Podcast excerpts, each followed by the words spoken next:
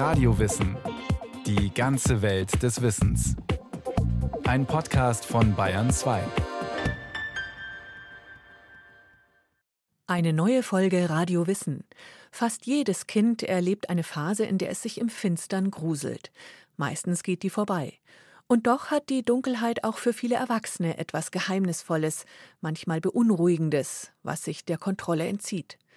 Warum löst die Dunkelheit Furcht im Menschen aus? Und wie verarbeiten Kunst und Literatur diese Angst? Ich habe Angst, wenn es bei mir zu Hause im Zimmer knackst oder sowas und ich bin allein im Zimmer, im Dunkeln halt. Da trägt mich Papa immer ins Bett und dann lassen sie die Tür ein bisschen offen, weil es mir dann zu dunkel ist. Weil ich denke immer, dass dann Geister kommen. Ganz gruselig. Dann will ich lieber immer wach bleiben. Oh, abends allein draußen, naja, da habe ich halt schon mehr Angst, weil da können auch Füchse zum Beispiel kommen. Die Angst vor der Dunkelheit oder vor dem, was da im Dunkeln alles lauern könnte, ist eine Angst, die Kinder für gewöhnlich im Alter von drei bis vier Jahren entwickeln. Diese Angst steckt uns seit Millionen von Jahren quasi in den Knochen. Sie ist ein Erbe der Evolution, erklärt Diplompsychologin Eva Maria Fasson von der Universität Freiburg. Wenn man sich überlegt, wie unsere Vorfahren gelebt haben, dann ist es schon so, dass Angst vor Dunkelheit sicherlich einen Anpassungsvorteil früher mit sich gebracht hat. Das macht heutzutage bestimmt nicht mehr so viel Sinn, aber wenn Sie jetzt sich heutzutage auf eine Safari begeben oder im Outback sind, ist es sicherlich immer noch empfehlenswert, wenn Sie vor Dunkelheit eher Angst haben. Also Angst vor Dunkelheit hat ursprünglich einen bestimmten evolutionären Vorteil gebracht. Unsere frühen Vorfahren waren Raubtieren, die in der Dunkelheit lauerten, weitgehend hilflos ausgeliefert. Nur wer ein gut funktionierendes inneres Alarmsystem besaß und auf Gefahren schnell durch Flucht oder Kampf reagierte, sicherte das Überleben seiner Gene. Ebenso lebensrettend konnten in der Frühzeit des Menschen andere Ängste wirken. Die Furcht vor Schlangen zum Beispiel oder vor Spinnen. Auch diese Empfindungen sind nach Meinung einiger Wissenschaftler seitdem biologisch in uns angelegt. Sie sind eine anthropologische Konstante und leben in vielen von uns bis heute fort. Obwohl sie streng genommen in einer weitgehend ausgeleuchteten, schlangenfreien, zivilisierten Welt keinen Nutzen mehr für uns haben, also eigentlich irrational sind. Reale Gefahren des modernen Lebens wie den Straßenverkehr oder Ernährungsfehler unterschätzen dagegen die meisten, weil sie sich davor nicht instinktiv fürchten. Die Angst vor der Dunkelheit hängt natürlich auch eng damit zusammen, wie wir Menschen uns in unserer Umwelt orientieren. Unsere Sinne sind für Aktivitäten bei Helligkeit optimiert. Tagsüber können wir uns gut durch das Sehen orientieren. Sinne, die nachts von Vorteil sind, wie das Hören, Riechen und Tasten, sind beim Menschen im Vergleich zu vielen Tieren dagegen weniger ausgebildet. Und das hat Folgen, meint die Literaturwissenschaftlerin Karina Breidenbach von der Ludwig-Maximilians-Universität München. Sie arbeitet an ihrer Dissertation zum Thema Angst in der erzählenden Literatur des 20. und 21. Jahrhunderts. Dort nimmt die Angst vor der Dunkelheit einen breiten Raum ein. Kurz gesagt stellt uns die Dunkelheit vor ein epistemologisches Problem, also ein Problem, was mit unserem Wissen oder mit unserer Erkenntnis der Welt zu tun hat. Als Menschen können wir nicht so besonders gut hören, wir können nicht so gut riechen wie Hunde, das heißt, wir orientieren uns in erster Linie eben mit unserem Sehsinn und ja, beherrschen dadurch auch die Natur, können uns orientieren. Und wenn es dunkel ist und uns eben diese Fähigkeit genommen wird, sind wir erstmal hilflos, fühlen uns ausgeliefert Deshalb ist die Dunkelheit für uns Menschen eine Sphäre der Unsicherheit und des Kontrollverlusts.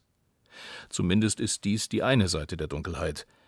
Dass die Dunkelheit andererseits auch anziehen und faszinieren kann, was sich gerade auch in der Literatur spiegelt, dazu später mehr. Vor allem der Dunkelheit außerhalb des Hauses zu begegnen, löst bei vielen Menschen zumindest Unbehagen aus.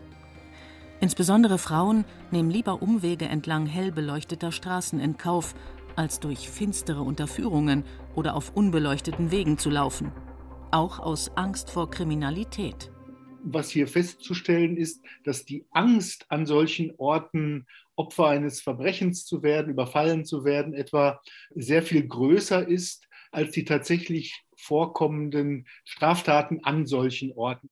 Beobachtet Ulrich Bröckling, Professor für Kultursoziologie an der Albert-Ludwigs-Universität in Freiburg. Also Kriminalitätsfurcht und das tatsächliche Kriminalitätsaufkommen weichen oft voneinander ab. Das zeigt auch, dass Furcht oder Angst oft eine Eigendynamik entwickeln.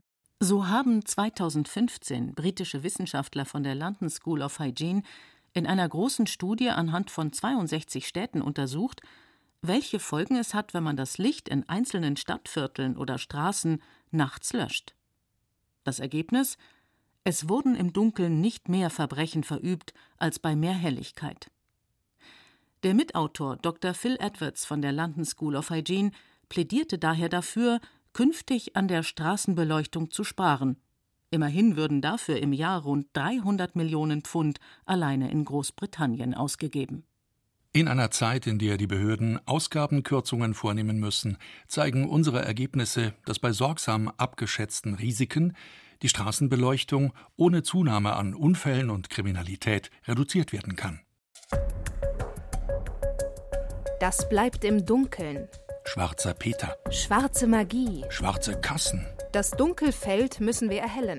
Da sieht es zappenduster aus. Finstere Gestalten. Dunkle Mächte. Das Darknet. Dunkeldeutschland. Im deutschen Sprachgebrauch schwingt bei der Dunkelheit und dem Dunkeln im Allgemeinen etwas Negatives mit. Oft steht es für Gefahr, Bedrohung, das Unheimliche.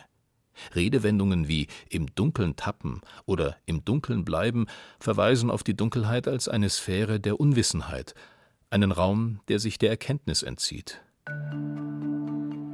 Da muss Licht ins Dunkel. Endlich ein Licht am Ende des Tunnels. Da ist mir ein Licht aufgegangen. Das war die Erleuchtung. Licht am Horizont. Das Glück erhellte ihr Gesicht. Er ist ein helles Köpfchen. Das Licht und das Helle dagegen sind im Deutschen meist positiv besetzt. Es steht für Aufklärung, für Erkenntnis und im weiteren Sinne für Wissen und Beherrschung der Natur, analysiert die Literaturwissenschaftlerin Carina Breidenbach von der Ludwig-Maximilians-Universität in München. Das Gute und das Böse sind natürlich immer mit diesen Lichtmetaphern irgendwie verbunden. Also die Schattenseite der menschlichen Natur ist irgendwie das Irrationale, Unkontrollierbare, Unbewusste. Dunkle Machenschaften haben meistens mit Gewalt und Bedrohung zu tun.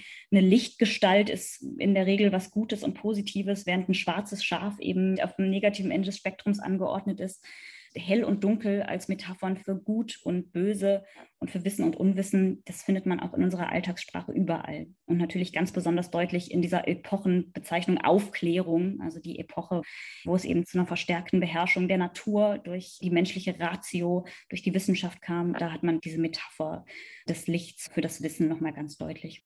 Die Assoziation der Dunkelheit mit der Sünde, ja dem Bösen schlechthin auf der einen und die Assoziation des Lichts mit dem Guten auf der anderen Seite finden sich schon in der Bibel, genauer in der Schöpfungsgeschichte. Am Anfang schuf Gott Himmel und Erde, und die Erde war wüst und leer, und Finsternis lag auf der Tiefe. Und der Geist Gottes schwebte über dem Wasser, und Gott sprach, es werde Licht, und es ward Licht.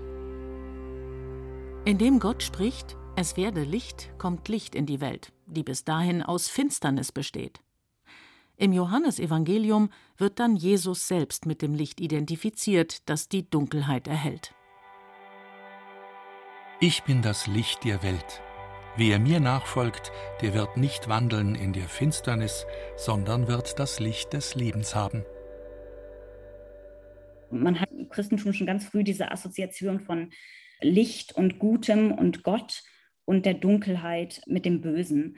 Gerade im Mittelalter ist dann das natürlich besonders präsent. Also der Teufel hat ja zum Beispiel den Beinamen Fürst der Finsternis und auch die ganzen Geschöpfe im Gefolge des Teufels, Hexen und so weiter, sind natürlich alle mit der Sphäre des Bösen und Teuflischen und des Dunklen irgendwie verbunden.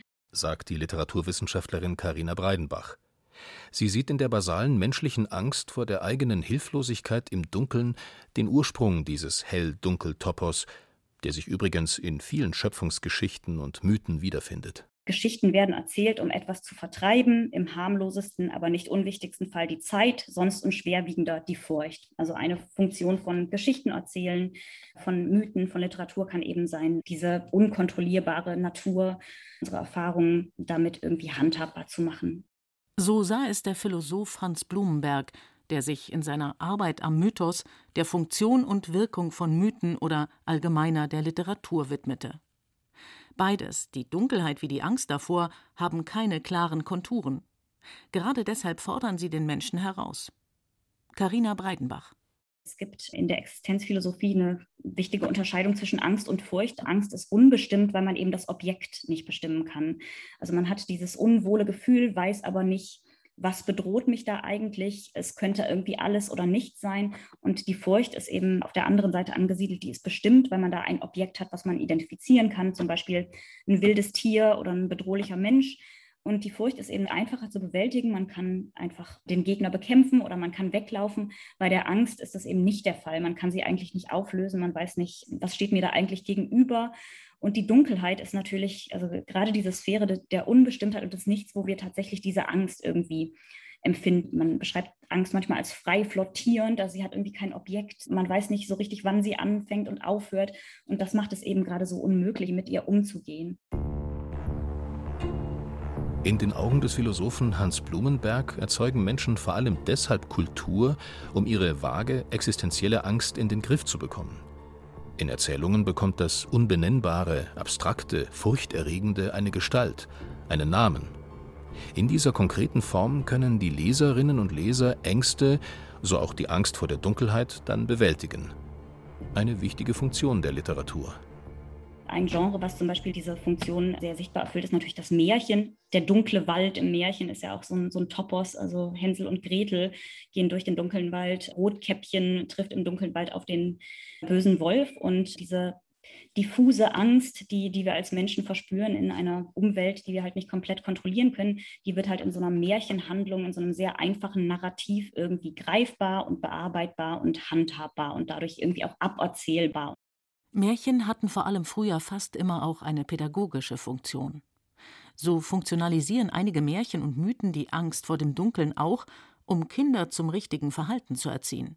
Es gibt im englischsprachigen Raum die Figur des sogenannten Boogeyman. Im Deutschen haben wir den Butzemann oder auch den schwarzen Mann. Also das sind eben diese Gestalten, die eigentlich nur im Dunkeln rauskommen und Kinder, die sich nicht benehmen, klauen und entführen oder auffressen.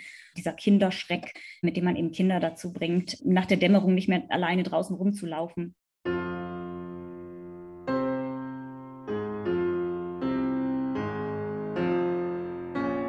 In der Epoche der Romantik tritt die Dunkelheit sozusagen ins literarische Rampenlicht. Ihr kommt nun eine besondere Bedeutung zu – auch als Gegenpol zur vorangegangenen Epoche der Aufklärung mit ihrer Betonung der Ratio. In der Nacht offenbarte sich den Romantikern die menschliche Natur mitsamt dem Unterbewusstsein gibt eine Unterströmung in der Romantik, die sich schwarze Romantik nennt. Also Tieck, E.T.A. Hoffmann gehören dazu, die sich eben mit dieser Nachtseite der menschlichen Natur sehr stark auseinandersetzen. Also das, was die Aufklärung eigentlich versucht hat auszumerzen und auszuschließen, also das Triebhafte im Menschen, das Irrationale, das Unkontrollierbare, Wahnsinn, das Böse sind eben Themen, die eine große Faszination ausstrahlen in der schwarzen Romantik. Und die Dunkelheit und sowas wie unterirdische Bergwerke stehen da eben oft für das Unbewusste und das Irrationale im Menschen. Also da hat man diese, diese Nachtseite der menschlichen Natur. Carina Breitenbach beobachtet, dass die Angst vor der Dunkelheit in der Literatur in dem Moment eine Hochzeit erlebt, in dem die Menschen damals anfangen, die Nacht mit künstlichem Licht zu erhellen, die Wohnungen mit Kerzen und Gaslicht beleuchten und in den Städten Straßenlaternen aufstellen. Als es also im wirklichen Leben allmählich heller wird, wird es in der Literatur dunkler. Ende des 18. Jahrhunderts entsteht das Genre der sogenannten Gothic Novel, des Schauerromans, der auch in Deutschland von Autoren wie E.T.A. Hoffmann mit seinen Nachtstücken aufgegriffen wird. Darin verschwimmen die Grenzen zwischen dem Realistischen und dem Fantastischen. Ein Meister der Schauerliteratur ist der US-amerikanische Autor Edgar Allan Poe. Auch er zelebriert die Schrecken der Dunkelheit, zum Beispiel in der Kurzgeschichte Die Grube und das Pendel. Darin geht es um einen Gefangenen, der zum Tode verurteilt wird, in Ohnmacht fällt und in einem stockfinsteren Kerker erwacht. Die hohen Kerzen versanken ins Nichts. Ihre Flammen loschen aus. Schwarze Finsternis siegte. Alle Empfindungen gingen unter in einem tollen, rasenden Sturz, als falle die Seele in den Hades. Dann war meine Welt nur Schweigen und Stille und Nacht. Ich hätte gern die Augen geöffnet, aber ich wagte es nicht. Ich fürchtete den ersten Blick auf meine Umgebung. Es war nicht Furcht, etwas Entsetzliches zu erblicken, sondern das Grauen, nichts zu sehen. Endlich, mit wilder Verzweiflung im Herzen, öffnete ich schnell die Augen. Meine schlimmsten Ahnungen bestätigten sich. Schwarze, ewige Nacht umgab mich. In dem Moment, wo wir die Dunkelheit beherrschen können, zu dem Ausmaß, dass sie uns nicht mehr wirklich bedroht im echten Leben, da wird sie eben Gegenstand der Literatur, der eben auch Lust erzeugen kann, wo wir eben Erfahrungen machen können, die wir im Alltagsleben nicht machen können, wo wir eben nicht gefährdet sind und dann ja immer in diesem geschützten Raum der Fiktion bleiben. Nach der Lektüre eines Schauerromans kann man natürlich das Licht einfach wieder anknipsen, wenn man Angst hat. Da wird eben diese Möglichkeit dieses angenehmen Schauers, dieses wohligen Gruselns möglich. Nicht nur in der Literatur ist die Dunkelheit nicht immer eindeutig negativ besetzt. Vielmehr ist sie ein zutiefst ambivalentes Phänomen, beobachtet auch der Kultursoziologe Ulrich Bröckling von der Universität Freiburg. Die Dunkelheit hat auch ihren Reiz. Im Dunkeln kann man eben auch Dinge tun, ohne dass man dabei von anderen beobachtet wird. Die Dunkelheit übt eine große Faszination aus. Auch diese Seite sollten wir nicht vergessen. Und die Dunkelheit ist schließlich auch etwas, was Gelegenheiten schafft. Also im Dunkeln kann man dann vielleicht auch Dinge tun, bei denen man nicht nur nicht beobachtet werden möchte, sondern bei denen man vielleicht auch etwas tut, was nicht erlaubt oder was nicht den ja, Normen, den Werten entspricht. Und manchmal kommt uns die Dunkelheit auch zu Hilfe. Nicht nur Liebende und Verbrecher, sondern im Grunde jede und jeder von uns kann in die Dunkelheit eintauchen. Eine ganz eigene Sphäre, in der die Regeln des helllichten Tages ihre Gültigkeit verlieren. Die Dunkelheit bildet so eine Art Schutzraum. Ulrich Bröckling die Dunkelheit ist etwas, was uns auch einen Rückzug ermöglicht. Nicht umsonst ist die Zeit, in der wir schlafen, häufig eben verbunden mit Dunkelheit. Und wenn es draußen noch hell ist, ziehen wir oder wenn wir sowas haben, jedenfalls die Rollladen runter, um uns zurückzuziehen können, um besser einschlafen, besser schlafen zu können. Also die Dunkelheit ist auch etwas, was mit Ruhe, mit Reizarmut verbunden ist, was uns von den vielen Eindrücken, die uns den ganzen Tag begleiten, temporär entlastet. Heute, wo zumindest die Städte nachts fast taghell beleuchtet sind, taucht so etwas wie eine neue Sehnsucht nach der Dunkelheit auf. Man spricht von Lichtverschmutzung und sucht die richtige Dunkelheit, die oft nur noch auf dem Land abseits der Siedlungen zu finden ist. Carina Breitenbach und es gibt eben solche Phänomene, wie zum Beispiel das Dark Dining, dass man ins Restaurant geht, wo es dunkel ist und dann im Dunkeln isst, wo man sich ja fragt, warum tut man sich sowas an? Aber da ist eben die Dunkelheit so ein Sehnsuchtsraum eigentlich, hier beim Dark Dining verbunden mit so einer Vorstellung von gesteigerter Sinneserfahrung. Wenn es dunkel ist und man nichts mehr sieht, dann kann man besser schmecken und besser riechen und besser hören. Obwohl der Mensch der Moderne die Dunkelheit aus seinem Leben weitgehend verbannt hat, es also immer weniger Gelegenheiten gibt, sich vor ihr zu fürchten. So wird die Dunkelheit für den Menschen vermutlich immer eines bleiben Faszinosum und Projektionsraum für die Fantasie.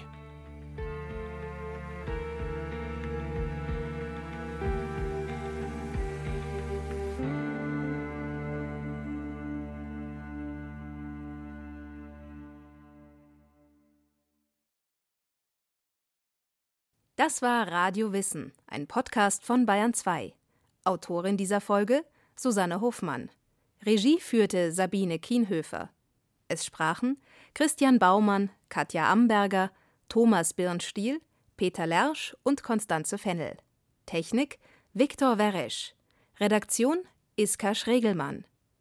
Wenn Sie keine Folge mehr verpassen wollen, abonnieren Sie Radio Wissen unter bayern2.de slash podcast und überall, wo es Podcasts gibt.